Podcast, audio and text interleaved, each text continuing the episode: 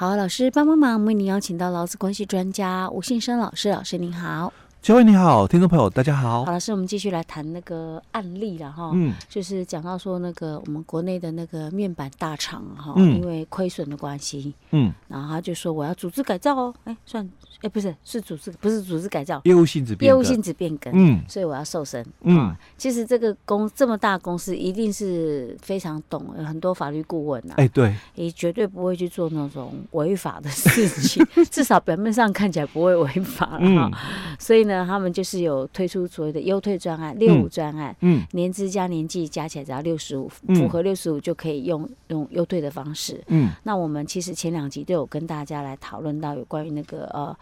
就是法令上面的一个退休条件呐，啊，或者如果是用之前的话，之前金该呃之前费该怎么算啊？有新制旧制啊等等啊哈。那我们在上一集里面，哎，我们还有讲到什么？我们我们有实际算呢。哎，我们上一集就稍微介绍了嘛，就是说，假如这个员工哦，他有新旧制哦，所以他可能整个年资二十年，嗯啊，但是他五十岁嘛，所以他完全不符合就是退休这个对。但是如果公司要支遣他的话哦，因为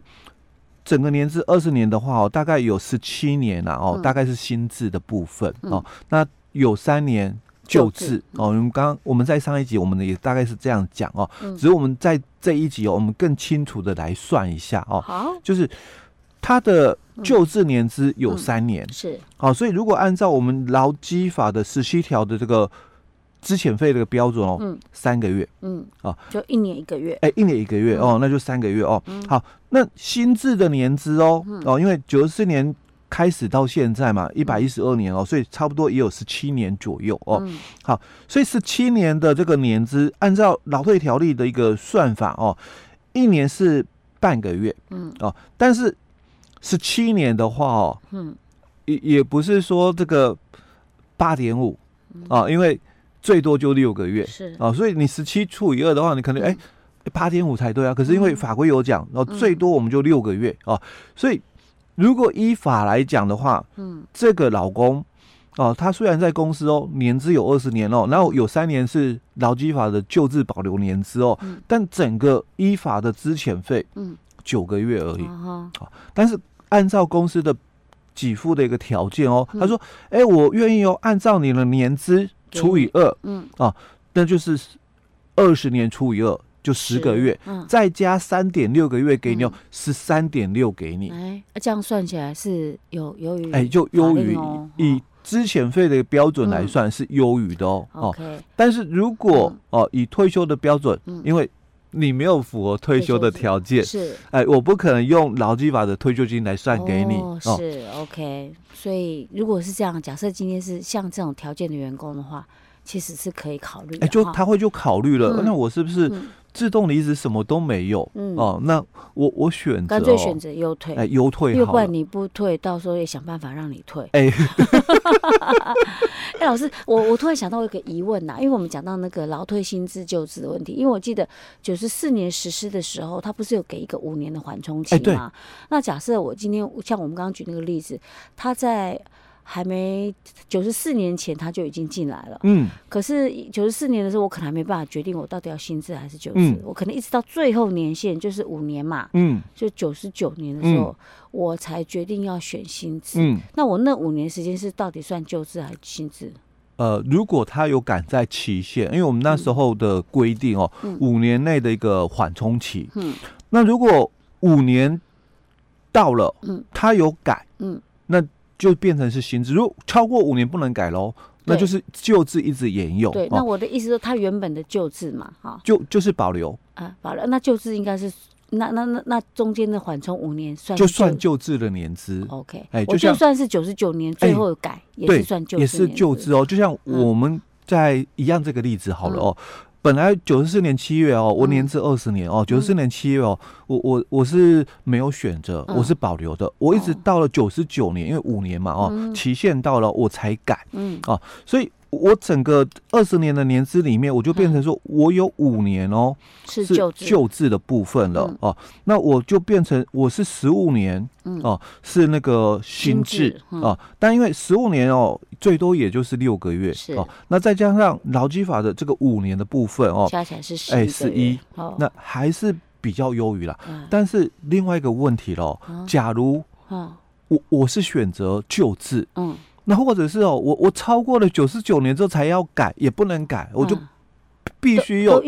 沿用旧制了。所以你看，我的年资是二十年了，是啊。那我的年资二十年的话，嗯，劳基法是说，前面十五年，哎，是十五年吗？老基法是说，我我的年资哦，一年就一个月，是。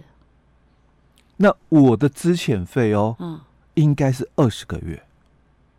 对呀，而不是刚刚我们讲哦，年资除以二，嗯，然后再加上三点六个月，对对对，那十三个六，嗯，十三点六嘛，嗯，没有优于了。对，如果是这种状况，哎，对，所以要看像这种状况，你就不要选择六五优退啊。哎，对，他没有优退喽，哦，反而是损失了，对，好，所以那你就硬要给他撑哦，撑到再多个五年哦，或者是公司支签你了，对对，因为对。因为我们在九四年的时候有做了一个新法的一个修订嘛，哦，所以之前费的一个算法，其实它是有两个标准啊，所以我们刚刚在谈的都是讲说你是纯新制的，嗯，或者是你是有旧制保留年资的，嗯，那可能这个优退专案对你来讲真的是优退哦，但是如果你是纯劳基法的，是，哎，那就不一定，哎，就不一定哦，哦，好，所以哦。这个真的要自己要知道啦，自身权益的部分哦。所以当今天公司说，哎，我们有优推专案的时候，你要考量一下。哎，对，每个人状况都不一样，哎，每个人条件不一样的哦，真的要自己要懂，才会保护自己哦。好，那接下来我们就在谈另外一个部分，就佳慧一开始提到的，哦这个大量解雇劳工保护法的一个问题哦。因为这个部分其实，假如今天哦，嗯。我是没有走优退的，我是那个旧制的这个年资的人，嗯，哦，那当然优退对我不优退嘛，嗯、哦，就不没有有利啦，哎、欸，我不一定要去申请了哦，嗯、所以我不是那三百个人之一的，嗯、哦，那可能公司哦，他想要再瘦身的话，他必须要资遣我哦，嗯、那这个。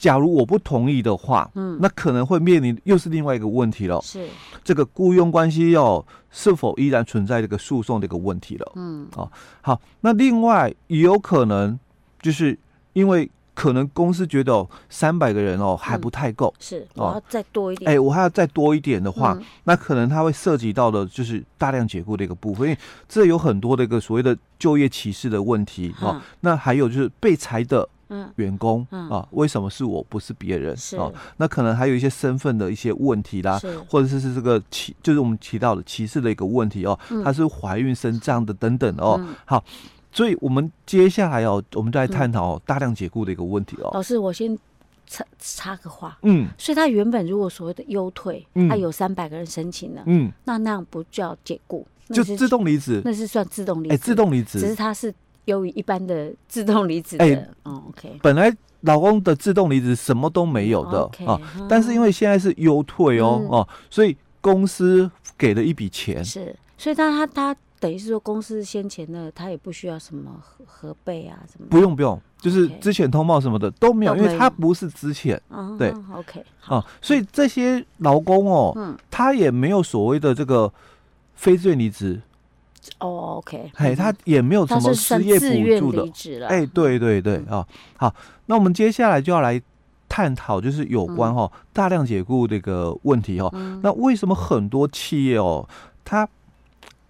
想尽办法哦，就是。就尽量不要达到这个标准哦，因为它其实整个作业流程非常的一个繁杂严谨的部分哦，就是大量解雇。哎，对，大量解雇哦，所以我们先来了解，说什么叫做大量解雇哦。那在我们大量解雇，老师，嗯，我们可能要留到下一集。哦，嗨，因为我们今天时间差不多，嗯嗯，我们下一集再来跟大家再来。